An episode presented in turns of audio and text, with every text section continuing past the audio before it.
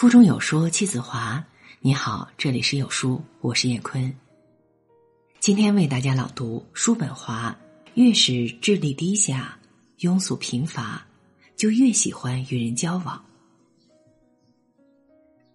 我们已经大致知道，一个人的自身比他拥有的财产或别人对他的评价更能带来幸福。人是什么？即人身所固有的东西。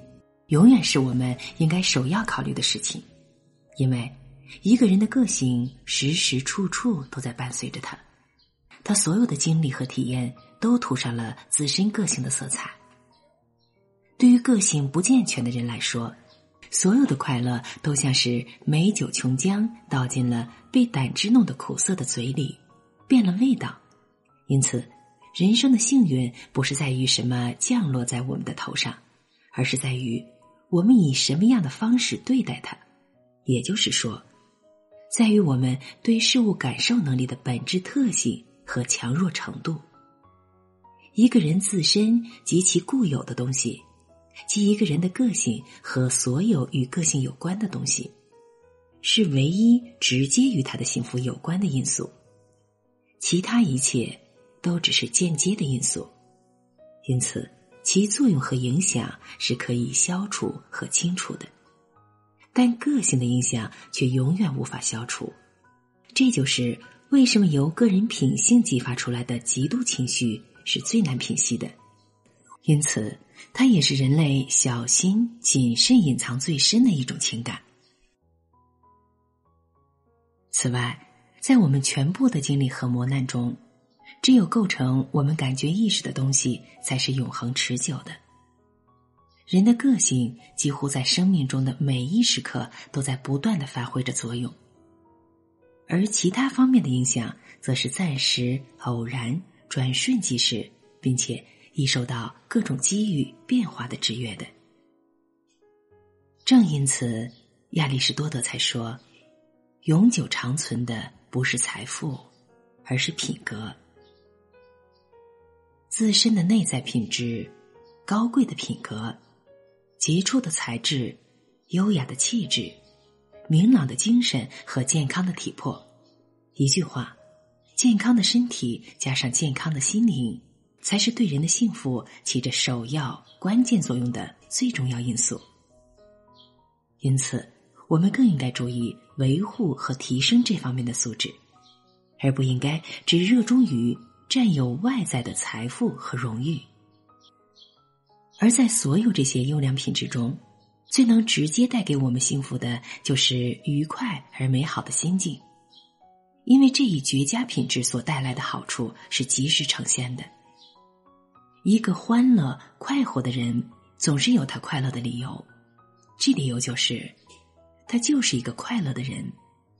只有这种品质，才可以。完全补偿其他任何一种内在素质的缺失，而不能被他们替代。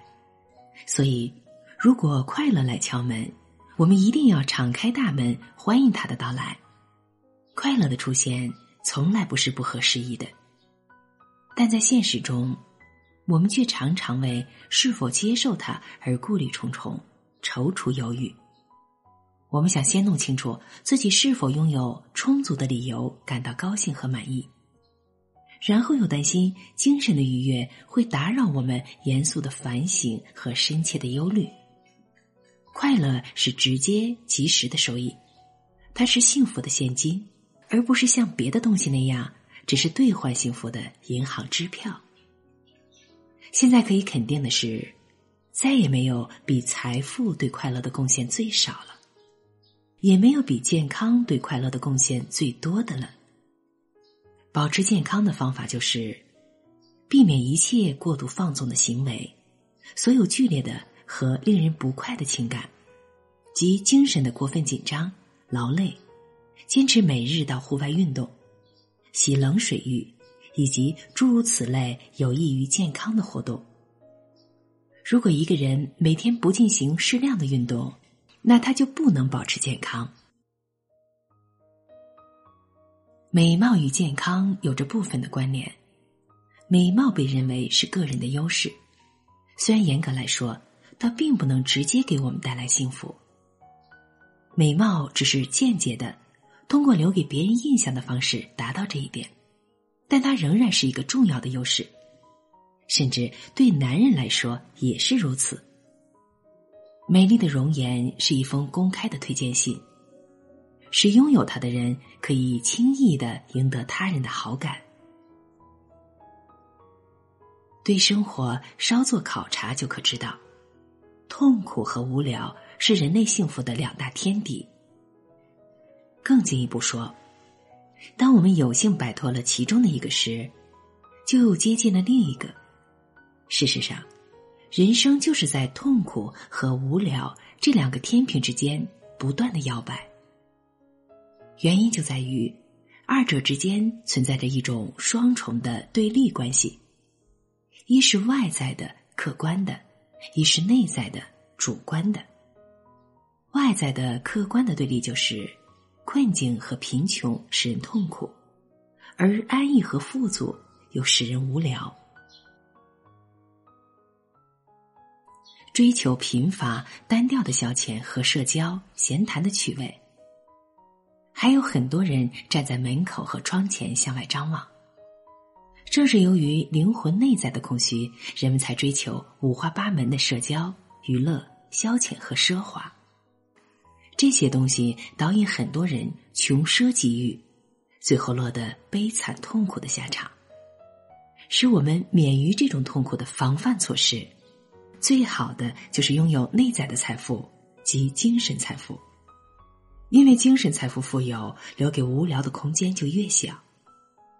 这样，人的思想活动就会奔腾不息，永不枯竭。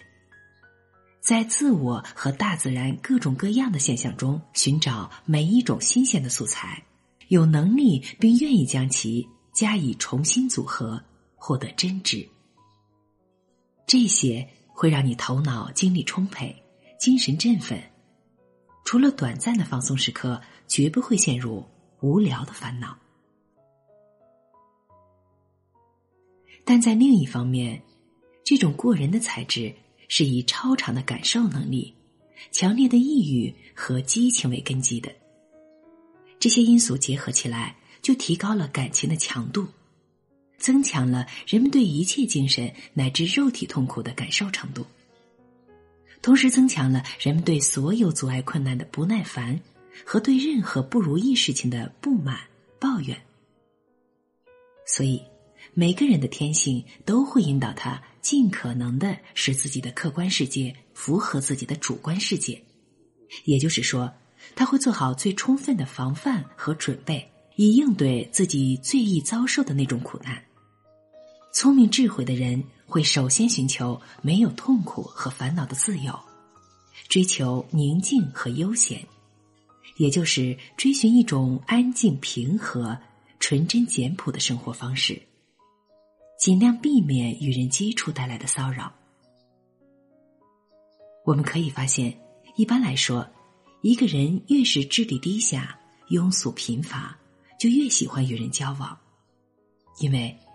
在这个世界上，一个人要么选择孤独，要么选择庸俗，此外，别无他选。在所有的国家，社交聚会的主要消遣就是打牌。打牌反映了社会焦距的价值标准，但同时也标志着思想的破产，因为人们彼此之间没有思想可以交换，他们只是交换纸牌。并想方设法赢取对方的钱财，真是可怜的白痴。但我并不想有失公正，因此我们可以为打牌做这样的辩护：它是一种对将来进入社会提供准备的演习机会，因为人们可以从中学到如何巧妙的运用那些偶然又不可改变的情况。从而尽量多多获取自己能够得到的东西。要做到这一点，人们必须要先学会一些掩饰技巧，以及如何在情势恶劣的时候仍然装出一副高兴的外表。但另一方面，正是由于这个原因，打牌也是一种败坏道德的行径，因为它的整个目的就在于充分运用每一种轨迹和技巧来赢得本属于别人的东西。这种在牌桌上学习获得的习惯，会在人的现实生活中生根蔓延。在每天的日常事务中，人们会逐渐把我的和你的东西看作纸牌一样，依照打牌的习惯行事，认为自己可以尽量运用一切可以把握的优势，只要不违背法律。毋庸置疑，世界上最幸福的命运就是拥有这种丰富内在的珍贵礼物，尤其是卓越的才智天赋。这是最幸福的命运，虽然它最终并不一定发展为辉煌灿烂的人生。一个人若是被大自然和命运赐予了智慧的天赋。那他就要小心谨慎的确保自己内在的幸福源泉畅通无阻。为此，他必须拥有独立和闲暇。为了获取独立和闲暇，他会心甘情愿的节制欲望，维护自身的内在财富，因为他并不像其他人那样，只能依附外部世界以求得快乐。所以，他就不会因对职位、金钱。世上的青睐和掌声等的渴求而误入歧途，不会为迎合人们低俗的趣味而牺牲自己。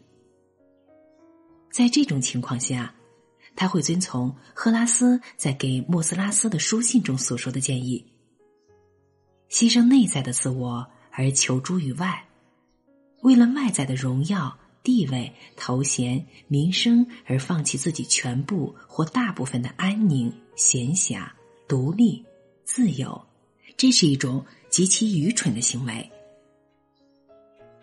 我们可以先看一下处在两种极端中间较为常见的一类人吧。他们的才智并不那么卓越突出，但又超越了泛泛的普通之人。他们粗浅的涉猎某一门艺术。或者将自己的注意力投入到一些自然科学中，这样的一个人不能完全投身到对艺术和科学的追求上来，也不会将他们填满自己的整个生命，完全渗透到自己的人生，以至于对其他任何事物都失去了兴趣。只有具备最高精神禀赋的人，即我们称之为天才的人。